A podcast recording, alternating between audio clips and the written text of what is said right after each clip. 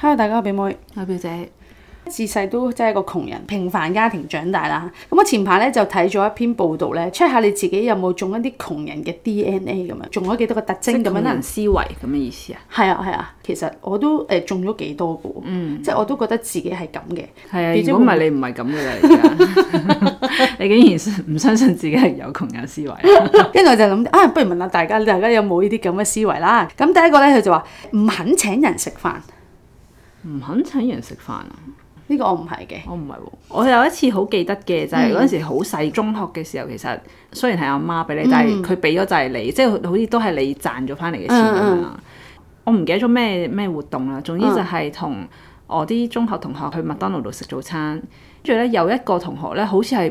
嗰日咧唔見咗銀包定係點乜嘢冇錢喎，跟住我就誒咁我請你食誒早餐啦咁樣，即係我記得嗰下自己係好疏爽地咁樣做啊！即係你 feel 到自己嗰下係疏爽嘅。哦我唔係，我而家記得咯，哦哦即係哦我記起呢樣嘢咯。啊，同埋我以前你嗰陣時仲係讀緊書，我都係好樂意請你食，係啊係啊係啊！係啊，我係 O K 噶。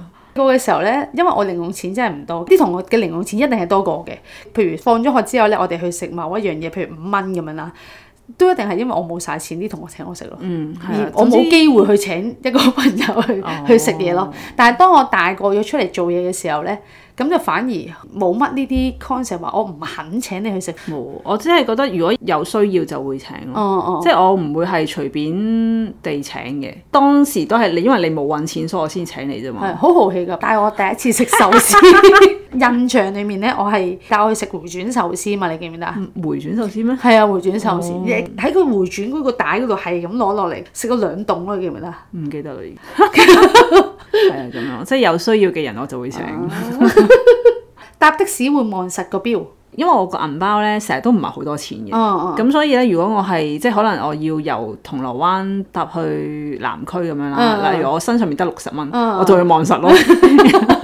如果有一百蚊咧，我就唔會望實啦。啊， 咁我係有試過咧，個銀包得四十蚊，我係嘗試過搭的士嘅，但我會嘗試問司機，我真係得四十蚊單，我真係冇途徑翻屋企啦，吓、好夜啦嗰陣時已經冇晒啲咩 N 車啊，銅鑼灣去誒灣仔。行都得啦，係嘛？但係個 concept 因為細個咁啊好嘢啦嘛，咁你咪諗住身上面都仲有四十蚊，咁你就叫司機，如果有四十蚊，你跳到四十蚊你就停啦咁樣。咁啊試過一次，咁啊司機好好嘅，咁啊跳過咗唔知四十二蚊去到，咁佢話爭少少之後，我車埋你過去啦咁樣。啊哦，真係好人。係啦，跟住臨尾就誒，淨係收咗四十蚊。但係我而家搭的士咧，就好少會做望表，係因為而家好好少多搭錢的士。 同埋通常而家譬如搭都唔同埋而使家知道咗究竟係大概幾多錢嘅，係啦即係因為你曾經搭過，夜晚知道去食自助餐，早餐午餐都唔食，等放題先食。唔會。我細個會，因為咁樣會好辛苦嘅，可能會食少啲咯。哦因為如果你係好飽咧，其實你係會食唔到嘢噶嘛。你咁細個已經有思維啦。係啊，我細個係無底洞嚟噶嘛，我因為你食得好飽會好辛苦噶，啊，我完全冇呢個 concept。或者你細個係食極都唔會係飽。啊，同埋你係俾屋企人灌輸個 concept，譬如個自助餐係三百蚊，你就我冇俾屋企人灌輸呢樣嘢喎，你要食抵喎。我冇俾屋企人灌輸呢樣冇嘢啊喎，同埋我冇因為我哋屋企從來冇食過自助 餐呢樣嘢，冇啊冇啊，就每真係可能每兩年，誒啊阿姨會帶我哋出去食一次自助餐。哦，我冇係啊冇，跟帶住就我哋要特去喎登喺屋企出到去一個地方嗰度食嘅，咁就係一個好隆重嘅一個活可動嚟嘅。能反而咁樣會健康啲，即係我係自己去接觸，冇人灌輸我，係啊即係我係自己去接觸自助餐嘅。 中意凍飲唔使加錢嘅餐廳，嗯，我係飲熱飲嘅，因為 我係去到邊我都飲熱飲嘅喎，我夏天我都飲熱飲嘅，好犀利表姐因。為我飲凍飲，我覺得好辛苦，即係飲咗落個喉嚨嗰度咧，啊啊啊好凍好辛啊苦。 啊啊！冰冰就係凍飲派嚟嘅，但係咧就誒唔會因為要加錢而唔去嗰間餐廳嘅。跟住就誒、呃食雪糕同埋乳酪咧，一定要舐埋個蓋嘅，吸個蓋吸住，跟住你打翻開個蓋咪黐嗰啲乳酪同埋雪糕，會舐嘅。唔會奶，奶係小朋友先會奶嘅咋。係咪真嘅？我我真啊，小朋友先至會，即係好似一定要食盡佢咁噶嘛。我而家都有奶喎。係啊，咯。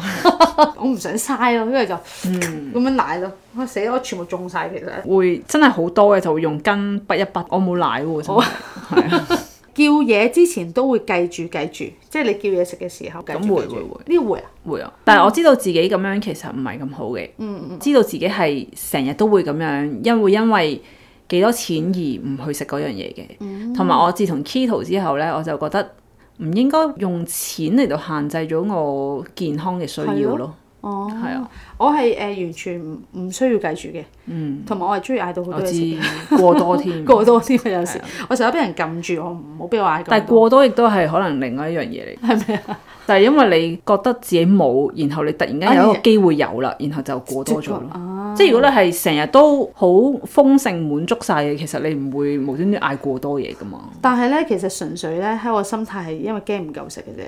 驚唔夠，你已經係已經驚唔夠。你諗下咩叫驚唔夠先？ 你仲話純粹係驚唔 夠？點解你有驚唔夠呢樣嘢？咁啊，底褲同底衫穿晒窿都照着唔抌嘅，我又冇為意佢有冇有穿窿冇穿窿？ 即係如果有穿窿就會抌咯，用咗好多年咁，但係冇穿窿嘅我都唔會抌嘅。啊！我就係底衫穿窿，底褲穿窿啊！我諗誒、呃、會着多陣先抌咯，嗯即係唔會即刻抌 咯。但係鬆晒就會抌。鬆係啊，因為真係着唔到。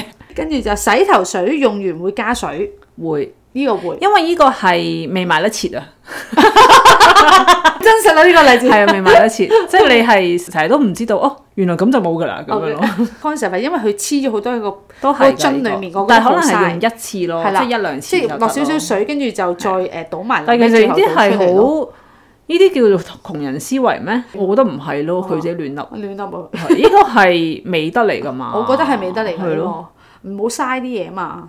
有陣時唔好信呢啲嘢，獨立思考啊有。講完出嚟要思考下，到底嗰樣嘢係係啊啱唔啱先。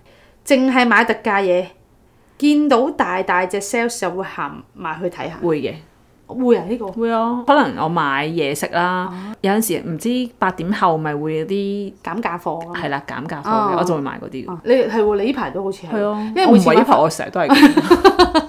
咁係同樣咁好味嘅嘢嚟㗎嘛？係啊係啊係啊。好呢、個做咩都會問咗價錢先，永遠都係睇個 budget 做人。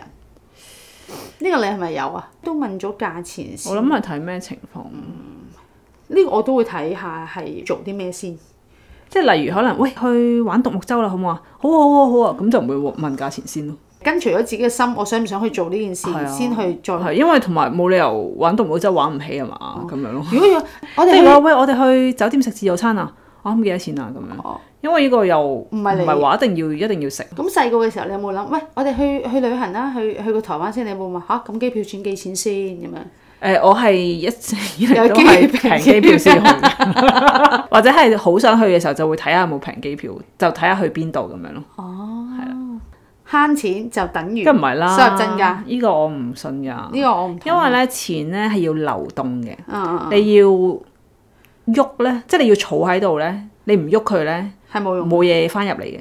流動即係你要洗咗佢啦，跟住佢先會翻入嚟嘅。即係你洗嘅時候，嗰樣嘢有冇價值咧，就你自己決定啦。即係你洗咗佢唔值嘅嘢度嘅，咁嗯咪即係嗰樣嘢洗得唔值咯。咁樣咯佢呢個係講話去慳就等於收入增加，就等於呢個係窮人嘅 DNA，即係佢哋覺得慳咗就等於擺咗入戶口就就係啊，呢個增加真咗啦呢個真係啊窮人思維嚟㗎。呢個真係啊！係啊，因為其實你永遠而家有錢人都係用一筆錢賺一筆錢，再係買啊佢想買嘅嘢。係啊如果同埋佢窮人哋會借錢去賺錢添啊。如果你自己中咗窮人幾多樣嘢咧，就代表你你真係一個窮人思想啦。窮唔窮係咩自己嘅嘅心啫？態我衰，我係覺得自己唔窮㗎。